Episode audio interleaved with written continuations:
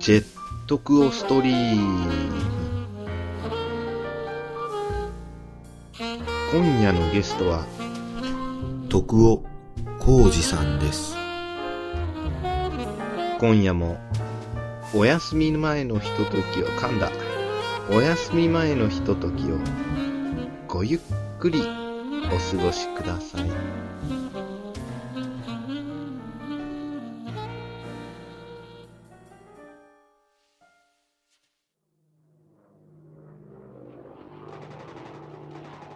遠い地平線が消えて、深々とした夜の闇に心を休めるとき、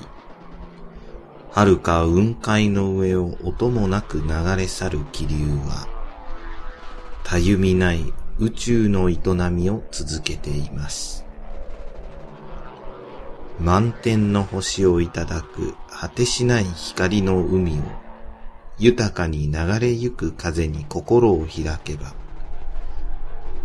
きらめく星座の物語も聞こえてくる。夜のしじまのなんと饒舌なことでしょうか。光と影の境に消えていった遥か地平線もまぶたに浮かんで参ります。皆様の夜間飛行のお供をするパイロットは私、イブ・マサトです。これからお休みになる方も、そしてお目覚めの方も、時刻は4時34分、午後ですね、回っております。どうも、徳尾です。えっと、この間、久々に FM ラジオの本物の、本物っていうか、僕は偽物にもなってないんですけど、本物のジェットストリームを聞いて、ああ、10年ぶりに聞いたんですけど、こんな、本当にこんな番組だったんだと思ってですね。あ、本当はこんな番組だったんだと思って、愕然としましたね。なんか合ってるのはジェットストリームっていうなんかそういう雰囲気だけで、全然違いましたね。なんかこういう、うーナレーションがあったんですね。ゲストなんか全然来ないし、なんか1時間音楽がひたすら鳴ってるだけの。なんか僕が10年前に、10年前かもっと前だと思うんですけどね。中学ぐらいの時に聞いたジェットストリームって、なんかとにかく、なんか海外の様子をナレーションしてて、えー、JAL の、その、旅パックの案内とかが突然入ってくるんですよ。いい雰囲気なんですけど、いい雰囲気でなんかちょっとプラハをね、散策してる気分になってこう、ああ、世界っていいな、海外っていいなと思ったら、えーこのパックは30万円ですとかなんかそういうのが、いい声で入ってくるんですよ。なんかそんな記憶があるんですよね。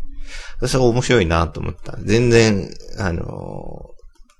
夢が壊れるんですよね、途中で。そんな番組だったんですけど、この間聞いた時はなんかひたすら、なんか、音楽が流れてるだけでしたね。そういう日もあるのかもしれません。まあ全部聞いてないんでわかんないですけど。さて、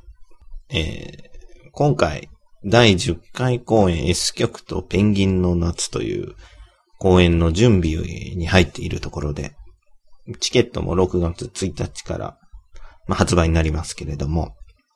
えー今、稽古も始まり、台本も書いてる途中なんですけど、こういうもの、物語を作るときに、私はあ調べ物をやっぱり多くするんですけれど、今回の舞台である昭和基地について、資料はたくさんあるんですね。この南極観測隊の人たちが、現地で書いてるブログもありますし、まあ、今までの人たちが、こう体験談を語るような、あまあ、ブログもたくさんあって、そういうのを見てると、普通に読み物としても、まあ、楽しいし、えーできるだけそこで出てきた小道具とか、あ舞台の感じとかっていうのは写真のこう、なんか、ぼやけたところで、えーこれなんかいいんじゃないかとか、これってバーカウンターだよなとか言いながらこう舞台を作ったり。まあ実際違うかもしれないですけど、なるだけ本物に近く、環境設定とか着ている服とかも、こうやってこう調べて、えやってるんですけど、今回に関して言えば、昭和基地っていうのをこう、調べれば調べるほど、普通なんですよね。普通の家なんですよね。あの、見かけが。で、こう、いろいろ調べ。なんでこの普通なんだろうなと見てたら、なんかね、気温も普通なんですよ。外も南極なんで、むちゃくちゃ寒いかなと思いきや、マイナス5度ですとか言ってて、フラノとあんまり変わりませんとか書いてあって、全然過酷じゃないんですよ。すごい過酷な話にしようと思ったのに、全然なんか穏やかな顔して T シャツで歩いてたりとかするんで、これはちょっとどこに話の主軸を置こうかなとか、もう振り出しですよね。調べれば調べるほど。なんで、まああの、まあね、寒いっていうのも、過酷だっていうのもありきたりなんで、そう、まあ、そういう話にまあ、もともとする予定はね、なかったってこう、ちょっと強がりを今言っちゃいますけど、あのー、かなり楽しい舞台になる。まあ、真夏の暑い時に、涼しい話で、面白いと思いますので、面白いかどうかちょっと、まあ、作ってみないとわかりませんが、面白いものを作りますんで、ぜひ、えー、楽しみにしていただけたらなと思います。さて、もう一つ、まあ、ポッドキャストについてなんですけれども、あの、このポッドキャストはですね、来月からあの、番組を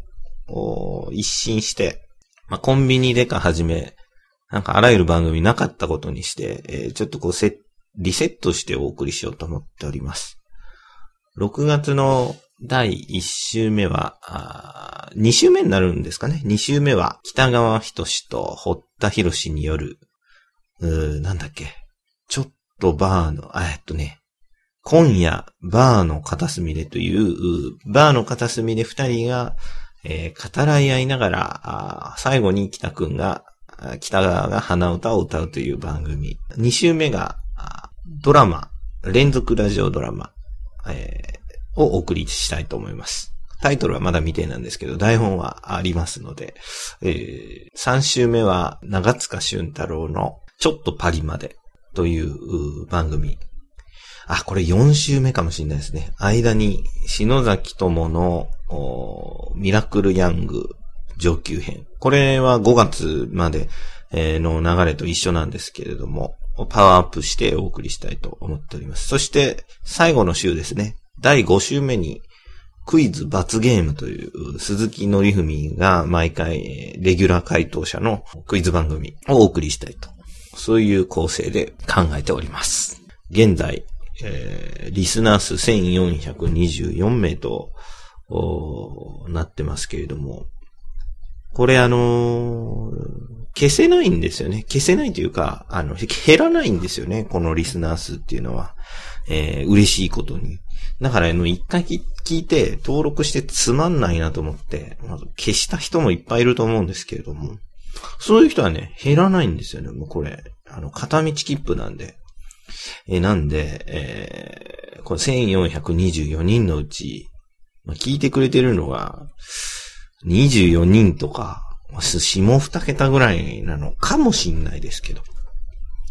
えー、ちょっとその辺の実実態はわからないですけれどもね。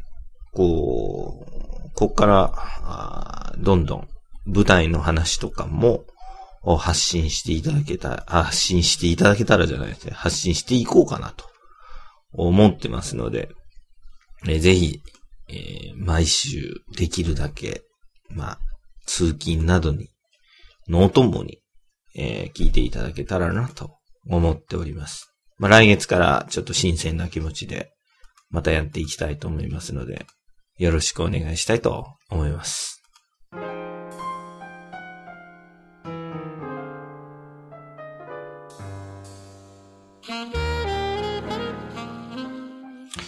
えー、最近僕の悩みとしては、 mixi に日記を書いても、コメントがつかないことです。それでは、